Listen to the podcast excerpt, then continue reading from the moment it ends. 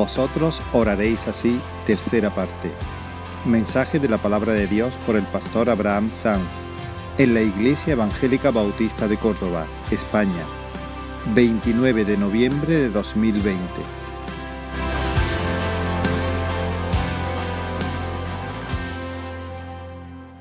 Qué bendición poder cantar que por la eternidad va a durar este canto de reconocimiento del Señor, de adoración, de devoción, de admiración, de reconocimiento de su misericordia, de su gracia sobre nuestras vidas.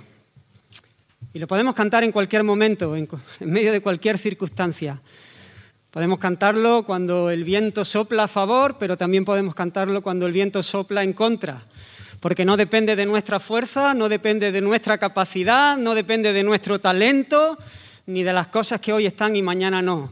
Depende de la gracia del Dios soberano y del Dios todopoderoso, que nos ha salvado, que nos ha llamado a su gloria eterna en Jesucristo, para que le adoremos por siempre y le disfrutemos y gocemos de Él. Y Él se deleite en su pueblo también. Así que a Él podemos clamarle, y esto es otra bendición, acabamos de, de cantarle. Y de eso estamos hablando, de la oración. Y quería abrir este, esta predicación con, ese versículo que mencioné, creo, en la, en la, primera de estas tres predicaciones que estamos hablando acerca del contenido del Padre Nuestro, de, la oración modelo que el Señor Jesús nos enseñó. Pero dice Proverbios 15, 18, perdón, 15, 8, que el sacrificio de los impíos es abominación a Jehová mas la oración de los rectos es su gozo. Qué bien me ha hecho a mí este versículo. Porque no es solamente que acudo a Él porque hay tempestad, porque hay problemas, porque hay dificultades. ¿Sabe? Esta es la motivación mayor para acercarme a Él en oración. Cuando uno se sabe salvo, cuando uno se sabe amado por el Señor y su corazón ama al Señor, entonces la mayor motivación para buscarle, para estar con Él, es que eso produce gozo en el corazón del Señor. Qué bendición poder deleitar al Señor, poder agradarle, poderle producir gozo por las cosas, por lo que Él ha hecho en nosotros.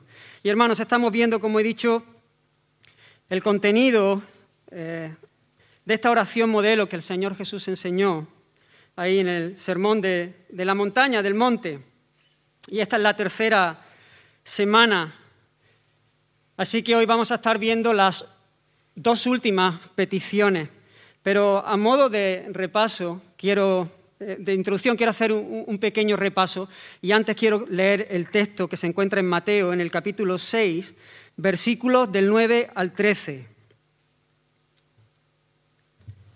Mateo 6, versículos del 9 al 13.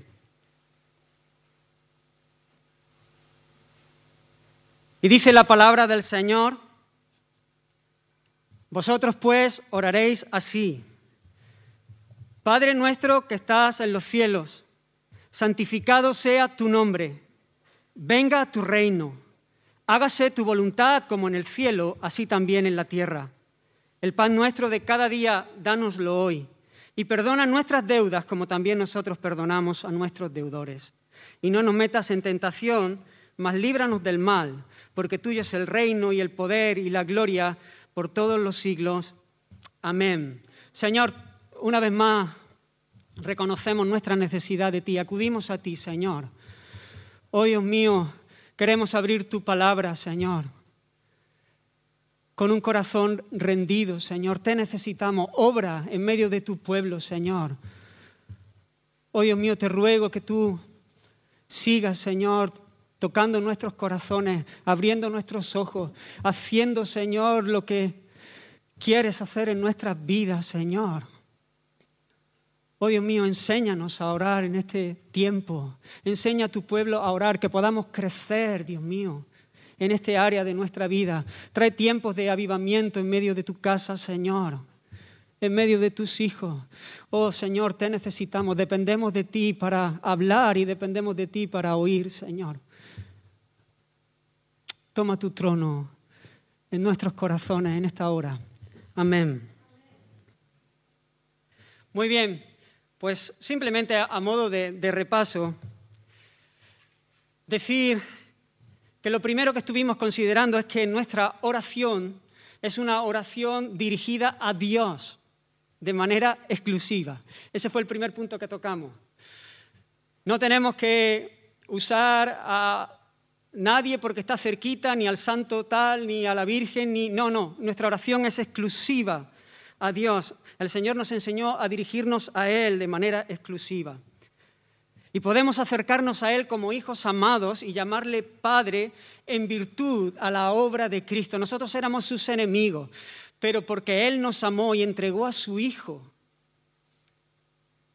y ocupó nuestro lugar, viviendo una vida perfecta y, tomando nuestro pecado y pagando por la culpa y resucitando al tercer día, nosotros hemos sido salvados, perdonados y además adoptados como hijos suyos, con todo lo que esto representa, herederos de Dios, coherederos con Cristo.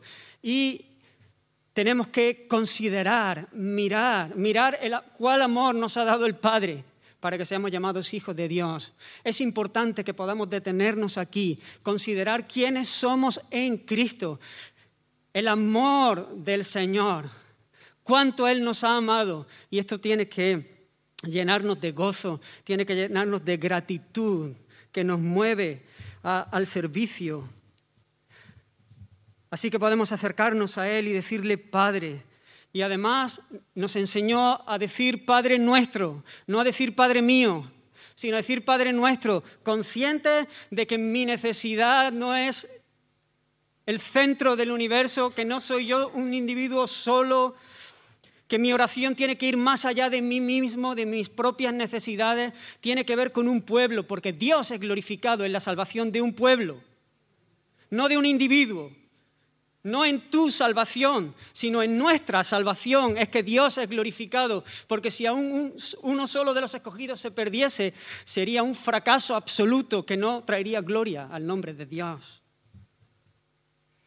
Así que vimos, Padre nuestro que estás en los cielos, y decíamos que podemos acercarnos a Él con confianza, con gozo, con alegría, haciendo fiesta por lo que representa que Él es nuestro Padre, pero que esto no está reñido con la reverencia, con el respeto, que no podemos acercarnos a Él con ligereza, que Él es el Altísimo, que Él es el Santo, que Él es otro, que no Él no es como nosotros, que no es uno más, no es un coleguita, Él es el Altísimo, el alto y sublime, el Santo. Y entonces nosotros debemos acercarnos a Él con confianza, con gozo, con alegría, pero también con reverencia, con humildad y con asombro de saber que podemos venir delante del Altísimo y además llamarle Padre. Decíamos que la oración no es repetir una fórmula mágica para alcanzar lo que nos proponemos. Nos la aprendemos y de carrerilla lanzamos como si pues tuviese poder el hecho de repetir esas palabras para que el cielo se abra y nos conceda los deseos de nuestro corazón. No se trata de eso. La oración verdadera se caracteriza por un deseo intenso, un deseo del corazón por aquello que pedimos. Y además, este deseo del corazón se manifiesta en una vida, se hace evidente en una vida comprometida en perseguir aquello que pide en oración, aquello que realmente desea.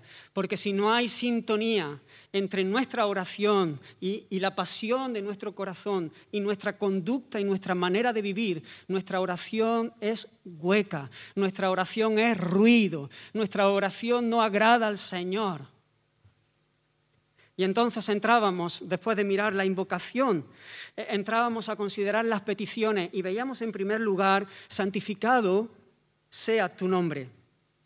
Y decíamos que este es el fin último de toda oración.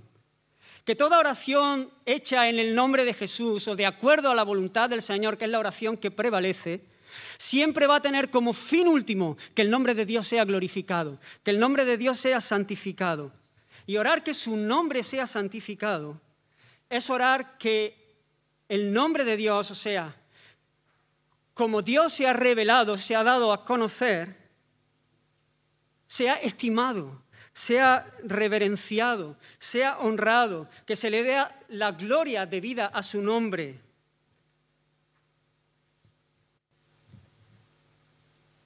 Que no podemos hacer una caricatura de Dios, que no podemos hacernos un Dios a nuestra medida, que tenemos que abrazar y conocerle de acuerdo a la revelación que Él ha dado de sí mismo y admirarle y que nuestro corazón crezca en admirarle y también darle a conocer para que otros también puedan glorificarle. Cuando nosotros oramos de esta manera estamos pidiendo eso, que más personas puedan verle y atesorarle en sus corazones. Segunda petición, venga tu reino. Y hablábamos de que el reino que está refiriéndose aquí es al reino que Cristo instauró, Cristo reinando en el corazón del hombre. Decíamos que Dios es soberano y que Él gobierna y que Él está sentado en su trono, pero que no todas las personas reconocen, se someten a su gobierno de manera voluntaria. Pero el reino que está hablando aquí es ese reinado que el Señor viene y instaura en la vida de aquellos que eran sus enemigos y que por la obra y por la intervención divina ahora nosotros podemos reconocerle como nuestro rey y podemos hacerlo de manera voluntaria y además lo hacemos de manera gozosa porque nuestros ojos han visto el tesoro. Y como parte de esta misma petición, hágase tu voluntad, porque si Él es el rey, nuestro deseo es que su voluntad sea hecha en nosotros, que su voluntad sea hecha en el mundo.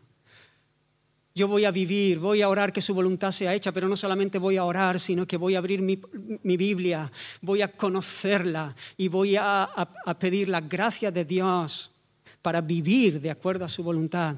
Voy a determinar en mi vida obedecer al Señor, porque Él es el Rey él es el rey no en las canciones. Él es el Señor no solamente en las canciones y en la forma de hablar, sino en el día a día, cuando tengo que decidir qué hacer, cuando tengo que tomar a la derecha, a la izquierda, cuando tengo que poner esto o aquello en la declaración de la renta, cuando tengo que mentir para salvar el pellejo, no, ahí Él es el Señor y yo estoy determinado a obedecerle para honrarle. Siguiente petición, danos el pan de cada día. Y veíamos que no, que el Señor nos llama a vivir en paz, a no estar afanoso, a confiar en Él. Él sabe, Él provee, a reconocer que de Él viene nuestra provisión, que nosotros no tenemos capacidad para ganar nuestro pan. A veces cuando tenemos todas las necesidades cubiertas y tenemos nuestro trabajo de tiempo, perdemos de vista esto. Pero hermanos, nosotros no tenemos capacidad de ganar nuestro pan a menos que esa capacidad nos sea dada. Y además dependemos todo el tiempo de su gracia, dependemos de Él todo el tiempo. Necesitamos, cuando venimos y clamamos al Señor, danos el pan de cada día. Tener esto en mente, confiar, depender, aunque tengamos abundancia, porque mañana puede ser que ya no tengamos nada, pero confiar, así como el pueblo de Israel esperaba cada mañana el maná. Confiar. No hacer chanchullos, recordáis que hablábamos. No hacer chanchullos para buscarme la vida yo para... No, confía, sé fiel al Señor y Él va a proveer dependencia. Y además, hermanos, en medio de una generación, por lo menos la mía y la de mis hijos, quizás nuestros padres y nuestros abuelos vivieron otras cosas, pero acomodadas, que hemos estado acostumbrados a, los a mucho más de lo necesario, a caprichos, a tener, a darnos caprichos de vez en cuando. Hermanos, hay algo muy importante que, que, es de gran ganancia para nuestra vida y es el contentamiento, es la piedad acompañada de contentamiento. Piedad, una vida de piedad, una vida de devoción al Señor. Pero hermanos, contentamiento.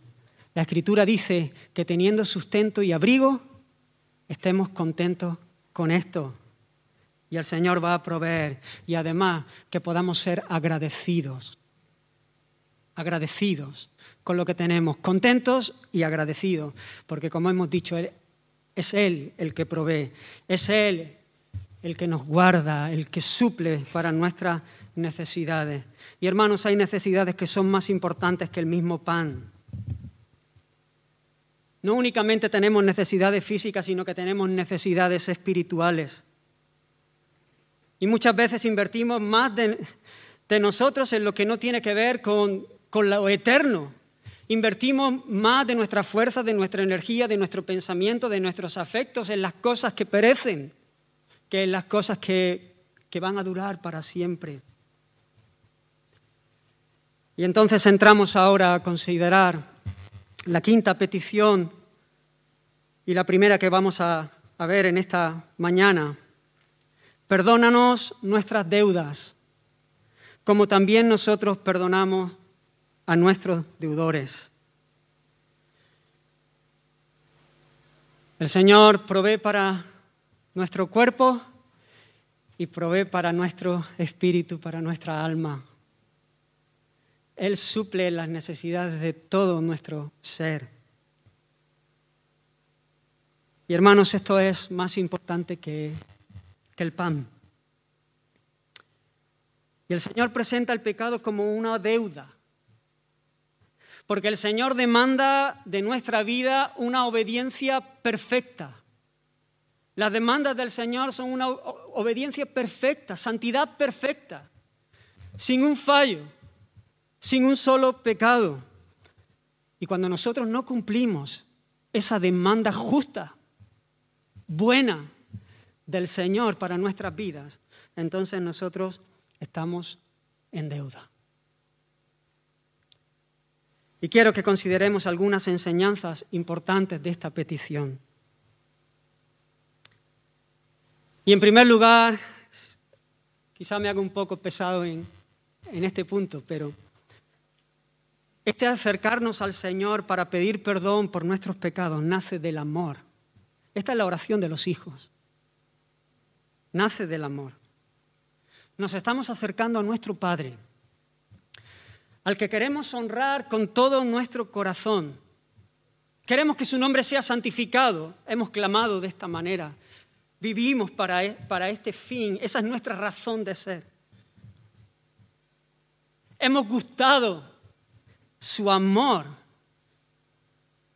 Hemos gustado su bondad, su misericordia sobre nuestras vidas.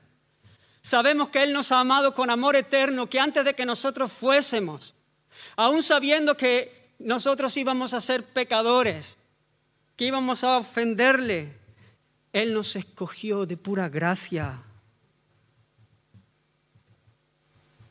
y envió a su Hijo como nuestro sustituto para que podamos ser reconciliados con Él y tener comunión estrecha con Él, habiendo borrado nuestras rebeliones, habiendo quitado nuestro pecado.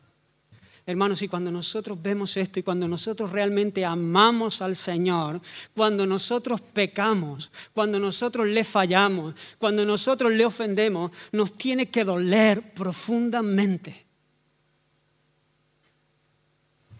Cuando traicionamos un amor tan sublime, una generosidad tan espectacular, tiene que haber un quebranto profundo de nuestro corazón.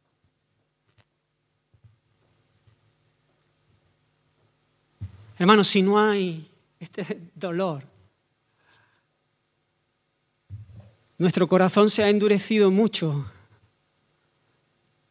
o no hemos experimentado, no hemos gustado de la bondad del Señor, no hemos experimentado perdón de pecados. Hermanos, porque el Hijo que anda cerca del Señor, para el Hijo que anda cerca del Señor, la ofensa es más dolorosa que las consecuencias del pecado.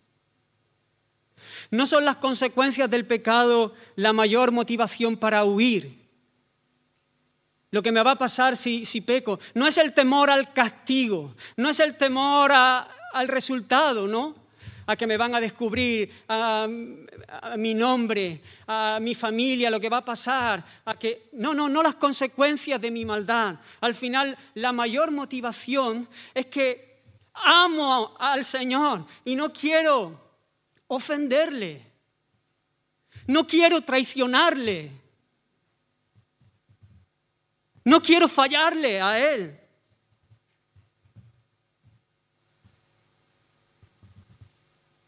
Hermanos, si solamente es el castigo lo que tememos, si solamente son las consecuencias, al final nosotros estamos ocupando el centro de la escena. No es el amor al Señor lo que nos mueve, sino el amor a nosotros mismos. Estamos queriendo salvar el pellejo. Estamos queriendo salvar el tipo.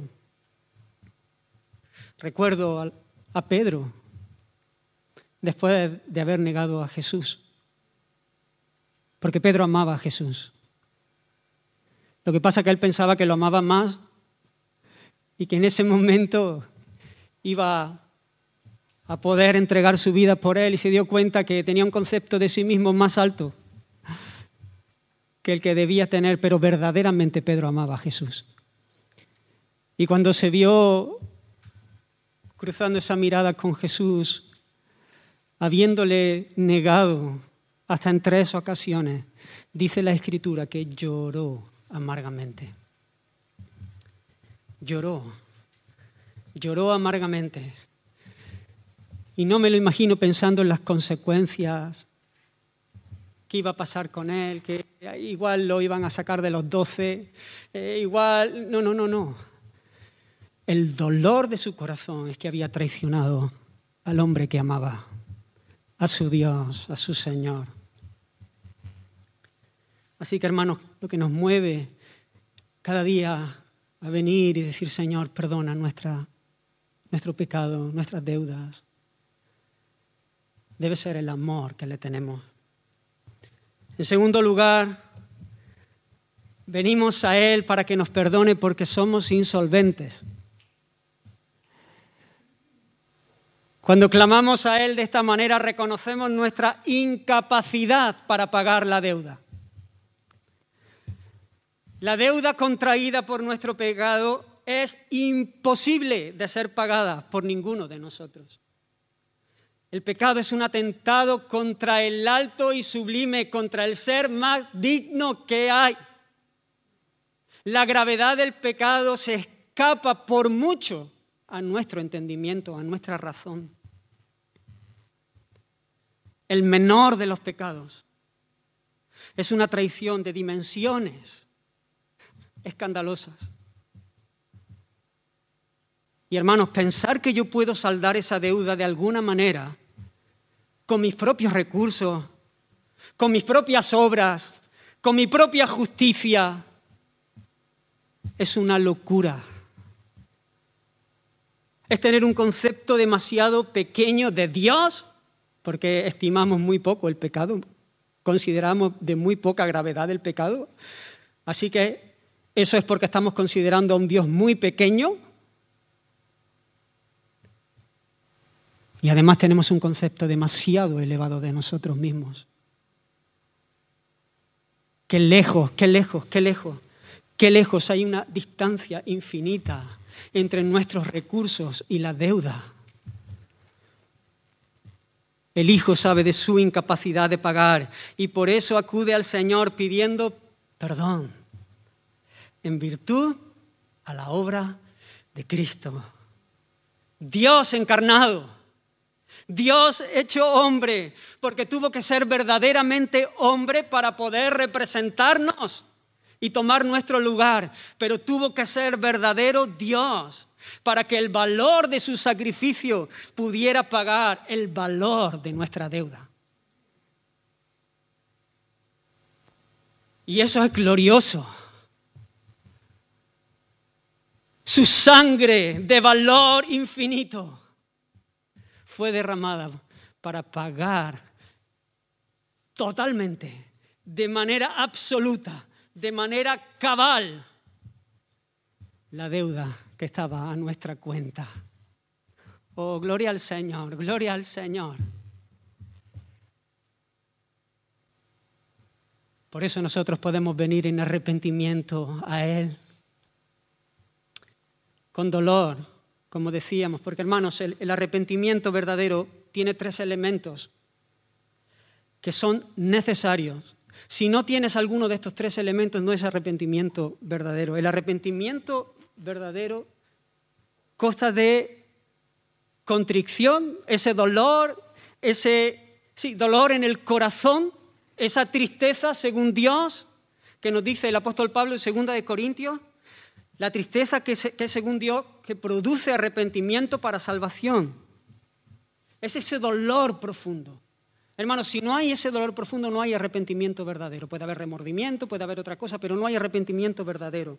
El puritano Thomas Watson decía que el sello se aplica sobre la cera fundida y Dios sella su perdón en los corazones derretidos. Así de esa manera como el sello ¿no? se pone sobre la cera que está fundida, Dios viene y sella su perdón sobre esos corazones que están rotos, fundidos dolor del corazón. Tiene que haber contrición, pero también tiene que haber confesión. Y eso hacemos en nuestra oración. Confesión. Mi pecado te declaré, dijo el salmista, y no encubrí mi iniquidad. Hermanos, yo no puedo encubrir mi iniquidad del Señor. Yo no puedo esconder mi pecado del Señor.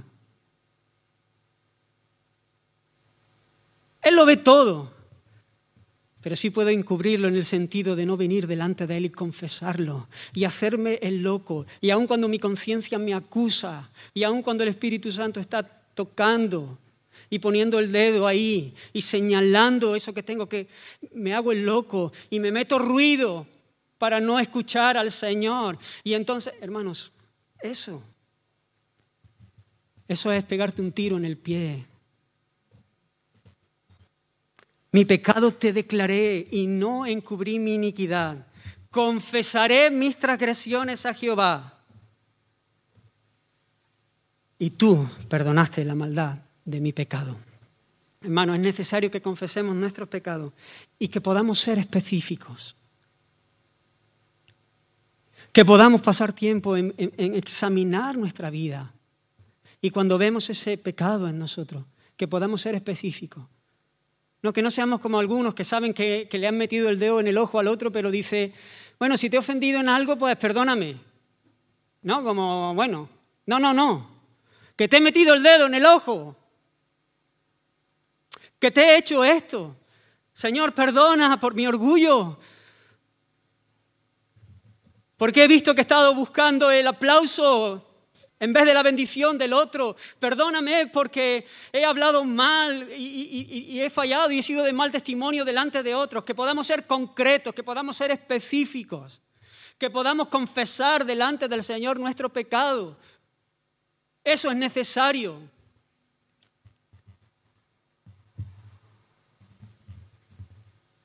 Agustín de Hipona decía que la confesión cierra la boca al infierno, porque hermanos, cuando no hay confesión, el, diablo, que es el acusador de los hermanos, nos destroza, nos apalea, nos revienta.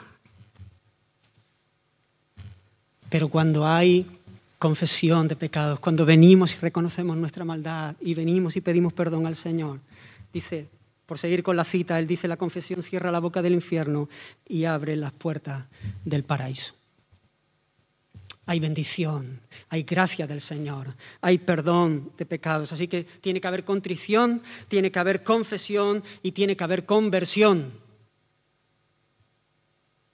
El que encubre sus pecados no prosperará, más el que los confiesa, ¿veis? El que los confiesa y se aparta de ellos, conversión, y se aparta de ellos alcanzará misericordia. No basta solamente con decir, Señor, perdona, si he hecho esto, esto y esto, y ahora salgo por la puerta para seguir viviendo de la misma manera. No, no, no. Yo confieso mi pecado. Hay un dolor por ese pecado, lo confieso, y ahora me levanto para vivir de espaldas a ese pecado. Quiero vivir en pureza, quiero vivir en santidad, quiero vivir para la gloria del Señor, para su sonrisa, para su alegría, la capacidad que Él nos ha dado en el poder del Espíritu sabiéndonos dependientes de su vida en nosotros.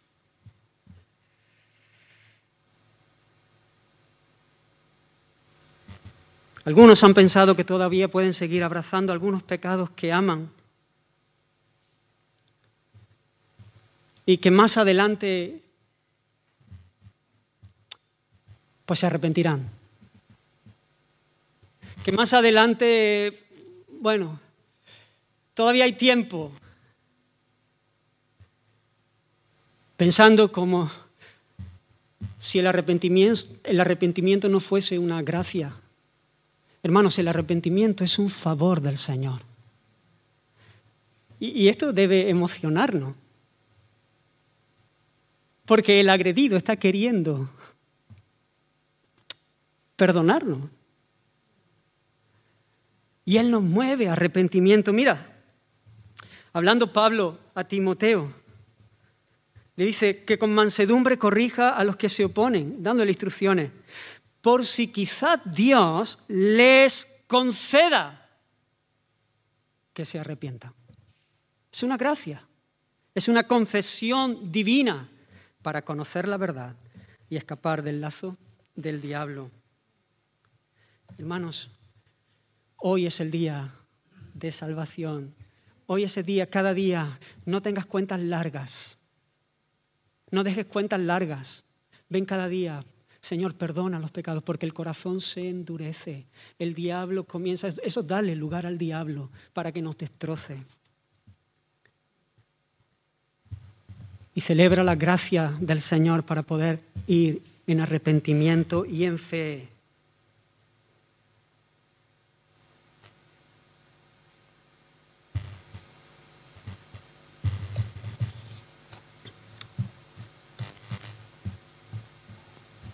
Tercer punto, y ya he dicho algo, Dios quiere perdonarnos.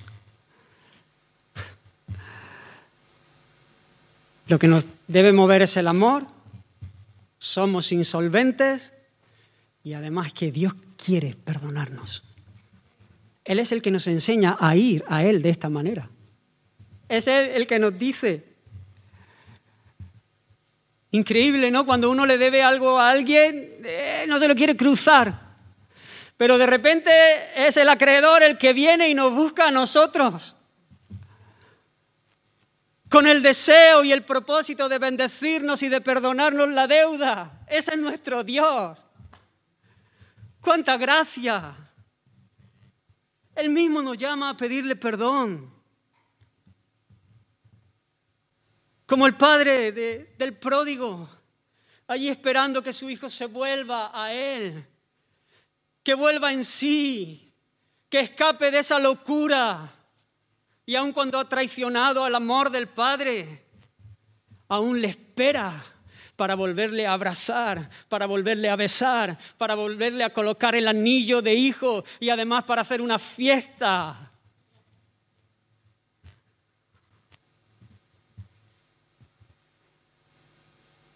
Hermanos,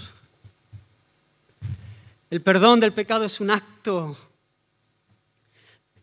de la gracia libre de Dios. Ese es nuestro Señor. Tenemos redención en su sangre, el perdón de pecados según la riqueza, riqueza de su gracia. Mira la cruz, mira al Hijo Eterno, mira al justo muriendo como un maldito por cargar nuestro pecado. Qué amor el del Padre que lo entregó y lo cargó en Él para que hoy nosotros pudiésemos gozar de paz, de perdón.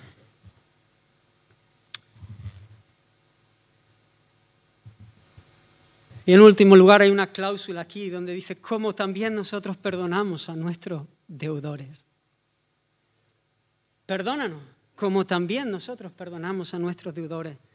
El que se sabe perdonado por Dios es alguien que va a estar dispuesto a perdonar a otros.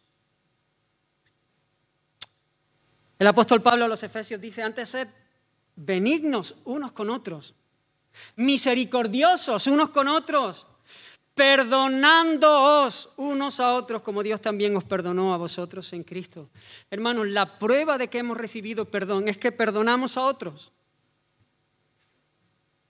Un entendimiento de la gracia de Dios de la cual estamos hablando siempre nos va a llevar a tener un corazón generoso, un corazón dispuesto para perdonar al que me ofende a mí. Si Dios que es santo, si Dios que es el Altísimo, después de ser ofendido tan gravemente por nosotros, ha tenido misericordia, Y no solo nos ha perdonado nuestra deuda, sino que nos ha abrazado como a hijos amados. Nos ha dado mucho más que el perdón. Nos ha sentado a su mesa para comer con nosotros, para tener comunión. Nos ha hecho herederos de todo. No solamente nos ha perdonado el pecado, si Él, siendo el Altísimo, ha hecho esto con nosotros, contigo, hermano. ¿Quiénes somos nosotros para retener el perdón a aquellos que nos han ofendido? ¿Quién nos creemos nosotros? ¿Qué concepto tenemos nosotros de nosotros mismos? ¿Qué concepto tenemos nosotros de nuestro pecado? ¿Qué concepto tenemos nosotros de la gracia del Señor para retener el perdón?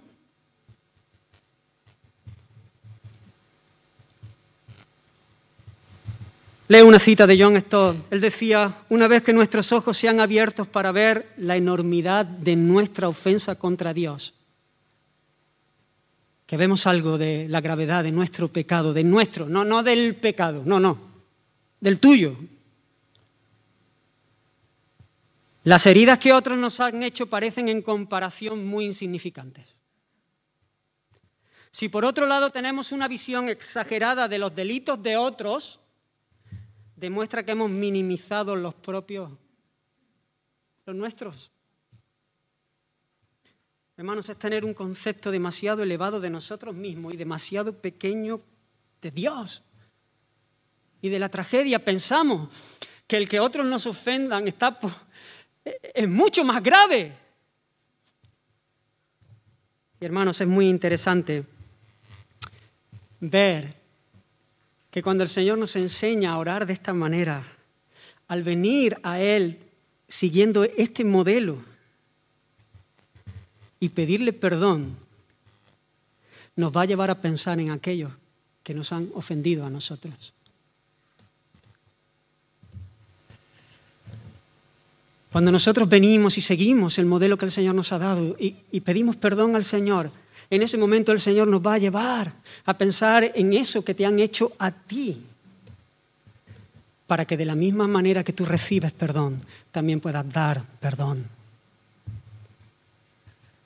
¿Cómo podríamos orar así? ¿Cómo podríamos orar así mientras guardo rencor y me niego a perdonar? ¿Cómo puedo decir, Señor, perdona nos. Seguimos con el plural. No estoy orando solamente para que perdone mi pecado, estoy orando por el pueblo del Señor. Perdónanos nuestras ofensas. ¿Cómo voy a pedir al Señor que Él le perdone si yo no estoy dispuesto a perdonarle? Perdónale tú, pero que yo no. ¿Cómo puedo yo pedir el perdón de Dios sobre mi vida, sobre su pueblo, pero yo no estoy dispuesto a perdonarle. Hermanos, tenemos que tener en cuenta el plural en dos sentidos. En uno queremos que mis hermanos sean perdonados, que mis hermanos puedan andar en pureza, pero en otro sentido, mi pecado afecta a toda la iglesia. Cuando yo estoy diciendo, Señor, perdóname, perdona mis ofensas, cuando yo no escondo el pecado debajo de la tienda, como Acam, yo estoy amando a vosotros también. Yo estoy pensando en vosotros porque ese pecado va a afectaros igual que afectó aquel, aquella traición, aquel anatema al pueblo y después en una batalla que era pan comido, perdieron. Y todo el pueblo pagó las consecuencias del pecado de Acam. Yo tengo que tener mente de, reino y tengo que tener mente de pueblo, de familia, de cuerpo. Y entonces yo sé que cuando hay una, hay una, enfermedad en un miembro del cuerpo, eso afecta a todo el cuerpo. Y yo sé que mi pecado te afecta a ti. Y eso también debe ser otra motivación. Hermanos, y cuando consideramos todas estas cosas, nosotros tenemos que ser generosos para perdonar a otros, perdonar a los que nos han ofendido. El Espíritu Santo que conoce nuestras luchas, que conoce nuestras debilidades, que conoce nuestras flaquezas. El deseo que muchas veces se levanta en nosotros de vengarnos. Porque hermanos, tendemos a creernos las cosas malas mucho más que las cosas buenas. Las cosas buenas tendemos a olvidarlas con mucha más facilidad, pero las cosas malas se nos clavan en el alma. Si yo le digo a mi mujer que la quiero 150 veces, te aseguro que si una le digo que la odio, esa se queda más. Las cosas que nos duelen, las cosas que que nos hacen daños se quedan ahí. Y el Espíritu Santo sabe de nuestras luchas, sabe de nuestras flaquezas y de nuestra debilidad y de nuestra dependencia que tenemos de Él para poder vivir como Él es, manifestando el carácter de Dios, imitando al Señor, la vida de Dios en nosotros, para dar el fruto suyo, para la gloria de su nombre. Hermanos, por eso Él nos lleva a orar de esta manera y nos va a poner el dedo en la llaga y nos va a señalar cuando venimos y decimos, Señor, perdona, perdona nuestro pecado, perdona, Señor, cuando he hecho esto y esto y esto. Y de repente el Señor pone en la mente lo que te han hecho a ti. Y entonces tú también puedes decir, Señor, yo quiero perdonar, no quiero guardar rencor, que es un veneno que te destruye a ti. Hermanos, sin si hay rencor en tu corazón, si hay cuentas pendientes con otros hermanos, si hay cuentas pendientes con otros, si hay peleas, si hay disensiones, si hay divisiones, es hora de arreglar eso. Es hora de perdonar. Que no seamos como aquel de la parábola de los dos deudores, que después de que se le había perdonado una deuda que para él era imposible de ganar, le, cayó encima a su prójimo, que le debía algo muchísimo menor. Y aun cuando éste le rogaba que tuviese paciencia con él, que le iba a pagar la deuda, lo echó en la cárcel hasta que le pagase lo que le debía. Qué feo, qué desagradable. A veces nosotros somos así también. ¿Sabes cómo le llamó el rey? Porque el rey se enteró de esto. Y el rey fue a buscarlo y le dijo, tú eres un siervo malvado. Hermanos, eso es una maldad. Eso es pecado. Después de haberte yo perdonado una deuda que era impagable, ¿no deberías tú también haber tenido misericordia? ¿No tenías tú que haber tenido misericordia con tu consiervo? Y dice la escritura que entonces su señor, enojado, porque Dios se enoja con esto. Lo entregó a los verdugos hasta que pagase todo lo que debía. Así que hermanos, allí está todavía. Y sigue diciendo, así también mi Padre Celestial hará vosotros si no perdonáis de todo corazón cada uno a su hermano. ¿Cómo estamos en este sentido, hermano? ¿Hay cuentas pendientes? ¿Cómo perdono de boquilla venga, va, vamos a mirar para adelante y ya está, o, de corazón, la deuda está saldada.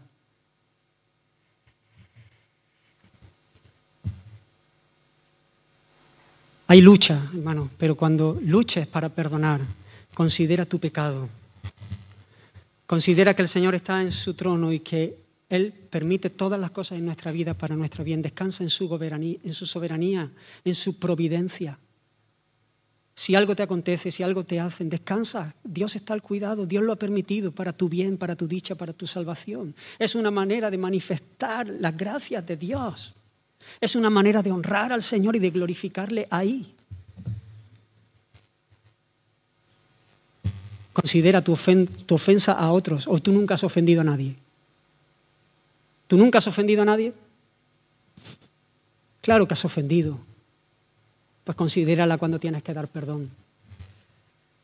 Y hermanos, piensa en la gloria de Dios, que Dios va a ser glorificado.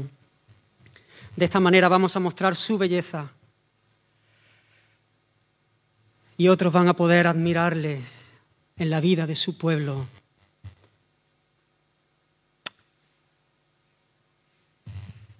Hermanos, cuando hay pecado impenitente es como un dique que frena la bendición. Es como algo que frena nuestro desarrollo, nuestro crecimiento. Por eso, cuentas cortas. En tu oración diaria, examínate y ve al Señor en arrepentimiento y fe, sabiendo que hay gracia para ti. Y luego vive reflejando esa gracia y esa gloria en la gente que te rodea. Cuando oramos de esta manera, nuestro amor por Él crece, porque celebramos una y otra vez su gracia. Y por lo tanto también va a crecer nuestro temor de pecar contra Él. Cuando venimos en arrepentimiento nos va, y con ese dolor, eso va a contribuir en que nuestro temor crezca. Y va a ser un temor que le reverencia al ver su gracia. Y entonces esto me va a meter fuerza y vigor para luchar contra el pecado para perseguir con todas mis fuerzas la santidad, el propósito por el cual el Señor me ha salvado. Y entramos ahora en el segundo, la segunda petición, la última de esta serie que vamos a estar considerando. No nos metas en tentación, mas líbranos del mal.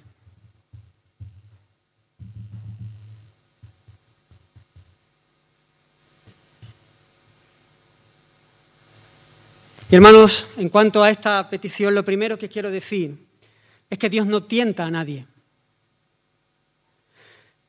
Cuando vemos no nos metas en tentación, podemos pensar, ah, Dios nos tienta.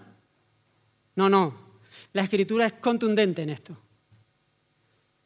Lo que está diciendo es, no nos dejes caer en tentación. Fíjate, Santiago capítulo 1, versículo 13 nos dice, cuando alguno es tentado, no diga que es tentado de parte de Dios, porque Dios no puede ser tentado por el mal, ni Él tienta a nadie. Así que hermanos, en primer lugar, Dios no tienta a nadie. Cuando nosotros somos tentados no es de parte de Dios. Nosotros estamos inmersos en una guerra espiritual en una batalla y debemos ser muy conscientes de esto. Hay un enemigo feroz de nuestras almas que, por cierto, es más fuerte que nosotros. No más fuerte que el que está con nosotros, pero sí más fuerte que nosotros. Que algunos lo tratan como si... No, no, no. Tenemos un enemigo que no es poca cosa. Es poca cosa comparado al que está con nosotros. Pero no debemos menospreciar esta pelea. No debemos menospreciar esta lucha. Esta batalla hay que tomarla en serio. Y hermanos, el que vive ajeno a esto es carne de cañón. El que vive ajeno a que estamos en medio de una batalla, en un campo de guerra, es carne de cañón. No se ha enterado de qué va esto. Alguien dijo que un hombre nunca está en más peligro que cuando piensa que no está en peligro. Si tú vives tranquilo ahí pensando que esto es todo reír y cantar, hermano, estás en peligro. Estás en peligro. Sed sobrio, dijo el apóstol Pedro. Sed sobrio y velad, porque vuestro adversario, el diablo, como león rugiente, anda alrededor buscando a quien devorar, al cual resistir firmes en la fe. Porque hermano, no tenemos lucha, ¿veis? Lucha hay una lucha y nuestra lucha no es contra sangre y carne, sino contra principados, contra potestades, contra los gobernadores de las tinieblas de este siglo, contra huestes espirituales de maldad en las regiones celestes. Hay una lucha auténtica, verdadera, hay un enemigo de nuestras almas. Esto no es para hacer cuentos de miedo ni historias de estas. Esto hay mucha gente que lo quiere quitar de medio, eso son para, para meter miedo a la gente y que entonces hagan lo que... No, no, no, esto es real. Te lo creas o no te lo creas, es real. Y si has caminado dos días en el camino del Señor, te has dado cuenta que es real esta batalla. Hermanos, hay un enemigo de nuestra alma y, y el diablo no puede doblegar nuestra voluntad. pero Él va a seducirla. Él no puede forzarnos a nosotros, que somos hijos de Dios, y, y tomar el control sobre nosotros y doblegar nuestra voluntad. Pero Él nos va a seducir. Él nos va a poner el cebo. Él va a querer atraer nuestra atención.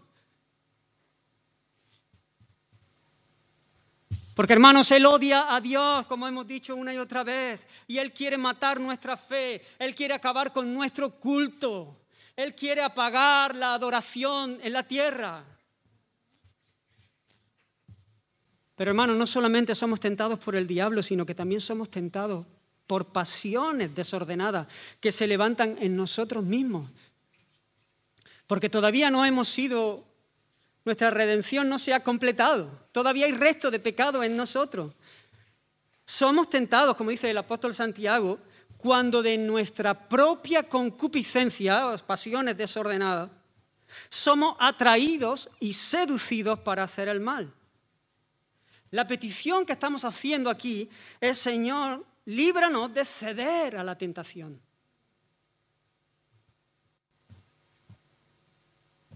Líbranos. Líbranos, Señor. Y hermanos, el Señor nos llama a orar para, ser librados, porque Él siempre, Él se ha comprometido de que siempre, juntamente con la tentación, Él nos va a dar una salida. No os ha venido ninguna tentación que no sea humana, dijo el apóstol Pablo a los Corintios. Pero fiel es Dios, que no os dejará ser tentados más de lo que podéis resistir, sino que dará también juntamente con la tentación la salida para que podáis soportar. Hermanos, nadie aquí puede decir que no ha podido evitar el pecado.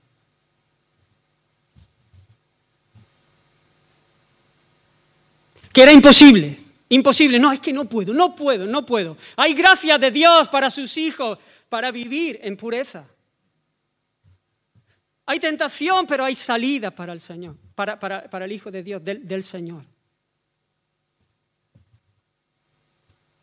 Hermanos, nosotros somos incapaces de permanecer a salvo en esta guerra por nuestras propias fuerzas. Obviamente somos incapaces. Por eso dependemos absolutamente de la gracia de Dios. Y cuando digo que, que tenemos la posibilidad, que el Señor nos da la salida, no, no estoy hablando de la perfección, de que, de que estamos en las condiciones de vivir una vida perfecta, a cabalidad, como si ya estuviésemos glorificados. No estoy hablando de eso.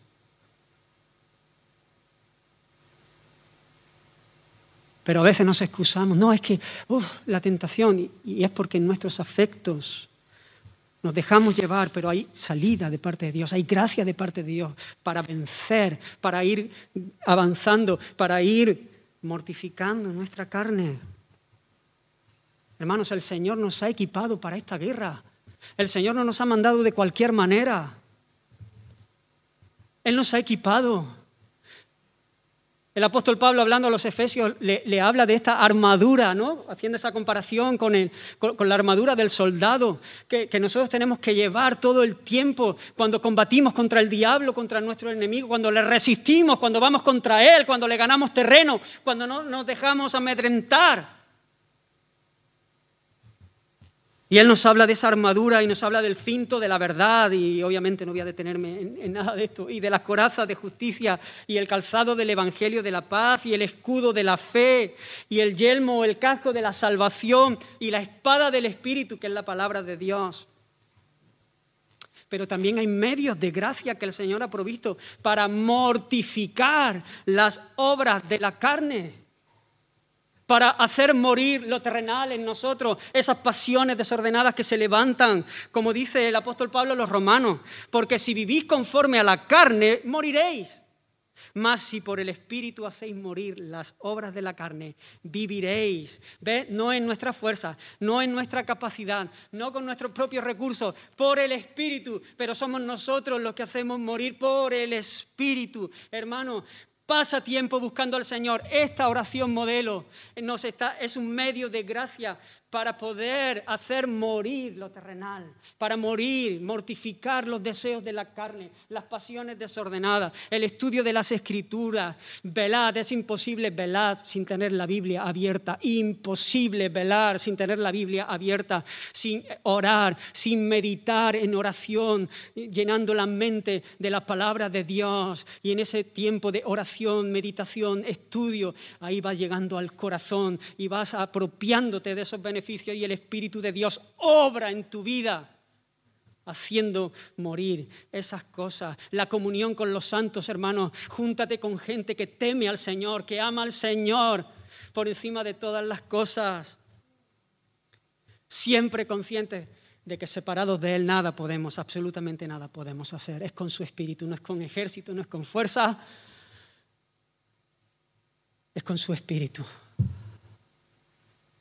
Unos confían en carros y otros confían en caballos y en su brazo fuerte, pero nosotros confiamos en el nombre de nuestro Señor. Hermanos, no solamente vamos a orar para que Él nos libre de caer en la tentación, sino que nosotros vamos a perseguir con todas nuestras fuerzas aquello que estamos orando. Nosotros vamos a huir de ella si realmente es un deseo auténtico y un compromiso sublime de perseguir eso, yo voy a huir, como Pablo le dijo a Timoteo, huye también de las pasiones juveniles. Sigue la justicia, la fe, el amor y la paz con los de corazón limpio, con los que de corazón limpio invocan al Señor. Huye, hermano, no te hagas el valiente. No te hagas el valiente delante de la tentación. No pienses que ya controlas. No te fíes nunca de ti mismo, nunca, jamás, jamás te fíes de ti mismo. Todos sabemos que tenemos áreas de debilidad y que hay ciertas situaciones, ambientes, compañías. Fíjate lo que le ha dicho Pablo a Timoteo. Huye de las pasiones juveniles, pero dile. Y sigue con los que de corazón limpio invocan al Señor. Esa, ahí, júntate con esos. Hermanos, hay ambientes, compañías, sitios momentos de soledad, que pueden ser como gasolina para nuestras pasiones torcidas. Hermano, fíate del Señor. Él te dice que huye, hazle caso. No te quedes a sola en el salón a esas horas cuando puedes, salen, bueno, que ya la televisión, bueno, el ordenador, películas sucias, Huye si tú sabes que vas a ser tentado, porque ya has comprobado eso otras veces. Apágalo. Huye. No te quedes a sola con tu novia en esos sitios donde hay poca luz, porque sabes que, y así podríamos hablar de un montón de cosas, hermano, huye de la tentación. Ahora, algo importante que quiero decir en cuanto a la tentación, y algo que a veces el diablo usa para engañarnos. La tentación no es pecado. La tentación no es pecado. Es más, las tentaciones satánicas con las que somos tentados son permitidas por el Señor para nuestro provecho, para nuestro bien. No debemos buscarlas, debemos huir de la tentación. Pero hermanos, la hora de la tentación es una oportunidad para nuestro crecimiento, para nuestro desarrollo al echar mano de las gracias que nos han sido dadas. Cuando somos tentados, hermanos, hay un propósito de que nuestra fe sea fortalecida, de que haya más adoración, que nuestro culto crezca. Bienaventurado, dice Santiago 1.12, bienaventurado el hombre que soporta la tentación. Dichoso. Es importante saber esto porque una de las maquinaciones del diablo es engañarnos para que cedamos ante la tentación al sentirnos sucios por el hecho de ser tentados. Cuando viene un pensamiento satánico que el diablo pone en nuestra, mente de algo feo, de algo sucio, o cuando hay una pasión de nuestra propia concupiscencia que se levanta, que es sucia, nosotros podemos llegar a pensar que ya por el hecho de tener ese pensamiento, de tener ese deseo que se levanta, ya hemos pecado. Y entonces, si el diablo nos engaña al sentirnos sucios, es más fácil que soltemos, que dejemos de luchar. Al final ya estás en el barro. Y entonces cedamos a la tentación. Hermanos, la tentación no es un pecado. Como decía un puritano, no es el cebo lo que daña al pez, sino el que éste lo muerda. No es la tentación. Y hermanos, algunas verdades que pueden ayudarnos a resistir en medio de la tentación. La tentación no es común a todos los creyentes, independientemente de la madurez que tengamos. Independientemente de nuestra estatura espiritual, de nuestro crecimiento, eso nos es común a todos. Es más, a veces los hombres más grandes, por la gracia de Dios, son los que sufren las mayores tentaciones. Los que el diablo viene y, va más a por ellos. Así que hermanos, esto no es algo que te pasa a ti solo. Esta es una pelea en la cual estamos todos, todos juntos.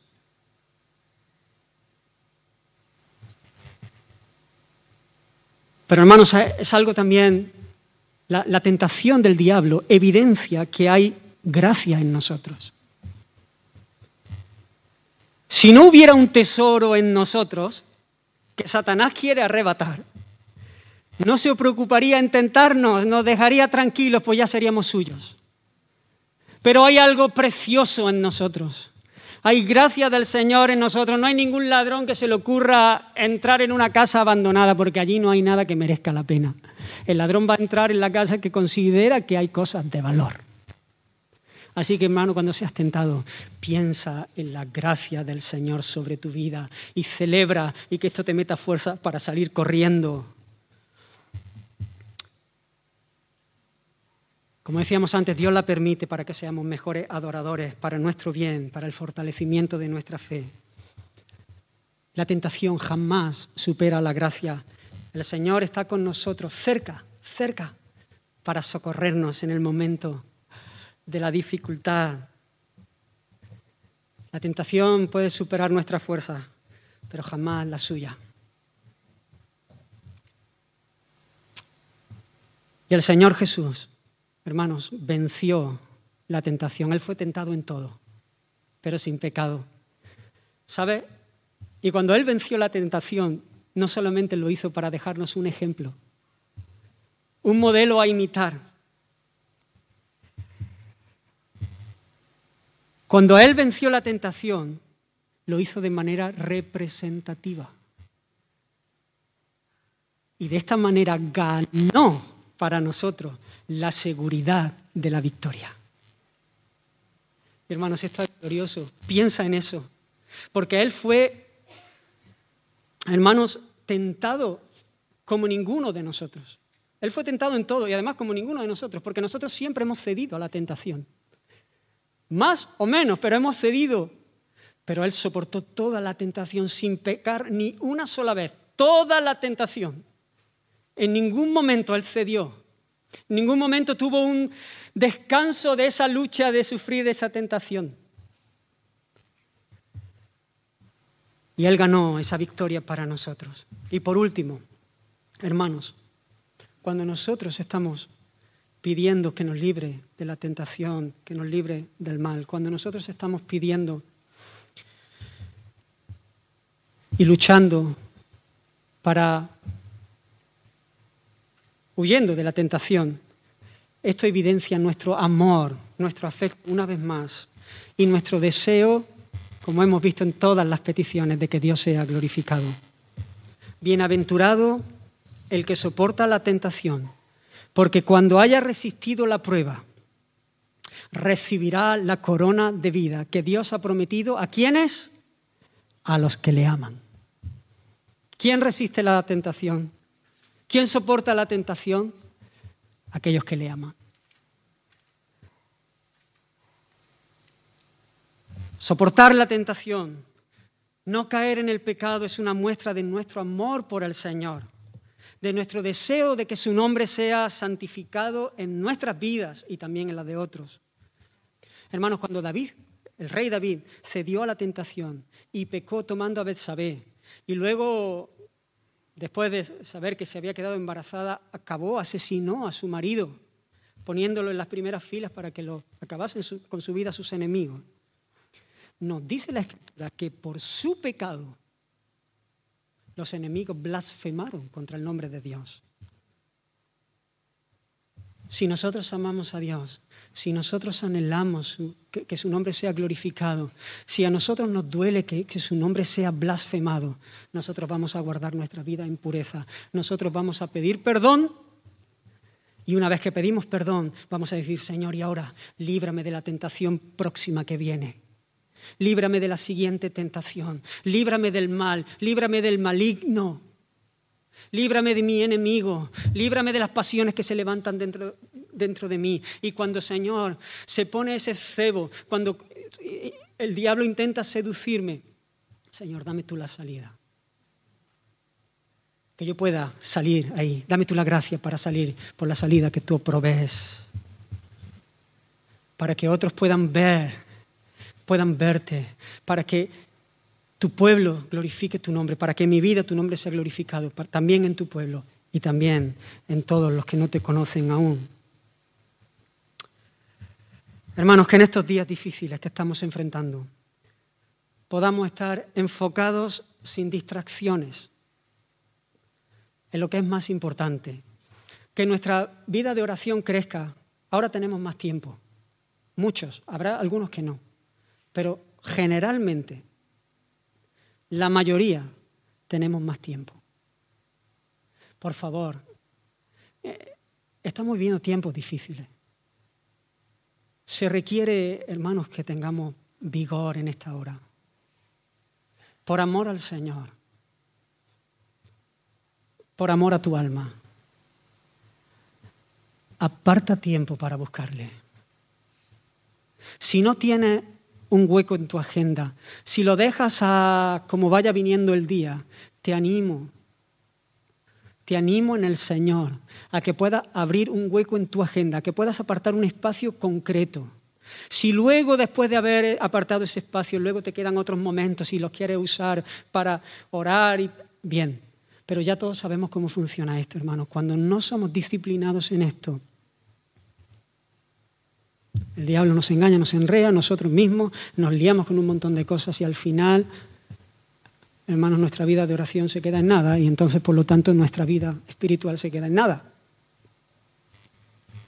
Así que te animo, hermano, a que puedas invertir, a que puedas tomar esta palabra como del Señor. Porque Él quiere que hagas esto y puedas invertir tiempo en buscarle, en conocerle, que puedas seguir este modelo que pueda ser como una guía para tus pensamientos y que en la medida que vamos creciendo entrar estas cosas, también nuestro corazón crezca en, en pasión por amar estas mismas cosas. Y que el Señor avive nuestras vidas. Que podamos, hermanos, acercarnos a Él impresionados, llenos de gozo y de paz, y pedirle lo que sabemos con seguridad que Él nos va a dar. Porque Él lo ha hecho, hermano. Su nombre va a ser glorificado. Su voluntad va a ser hecha, su reino va a ser establecido plenamente. Habrá un día que ya no habrá, ya le veamos cara a cara, ya no habrá necesidad de nada, todas nuestras necesidades cubiertas, ya no habrá ni presencia del pecado, ya no tendremos lucha, ya no habrá llanto, ni lloro, ni pelea, ni ayunos, podemos disfrutar de Él cara a cara, que podamos mirar al futuro y luchar el, presente clamando, sabiendo que Dios es fiel, que Dios lo ha hecho, que Jesús ya dijo, consumado es. Por eso, hermanos, te invito en este tiempo a que podamos orar de esta manera. Padre nuestro que estás en los cielos, santificado sea tu nombre, venga tu reino, hágase tu voluntad como en el cielo, así también en la tierra. El pan nuestro de cada día, dánoslo hoy. Y perdona nuestras deudas como también nosotros perdonamos a nuestros deudores. Y no nos metas en tentación, mas líbranos del mal, porque tuyo, Señor, es el reino y el poder y la gloria por todos los siglos. Amén y amén. El Señor os bendiga. Fija tus ojos en lleno de gracia y amor. Y lo terrenal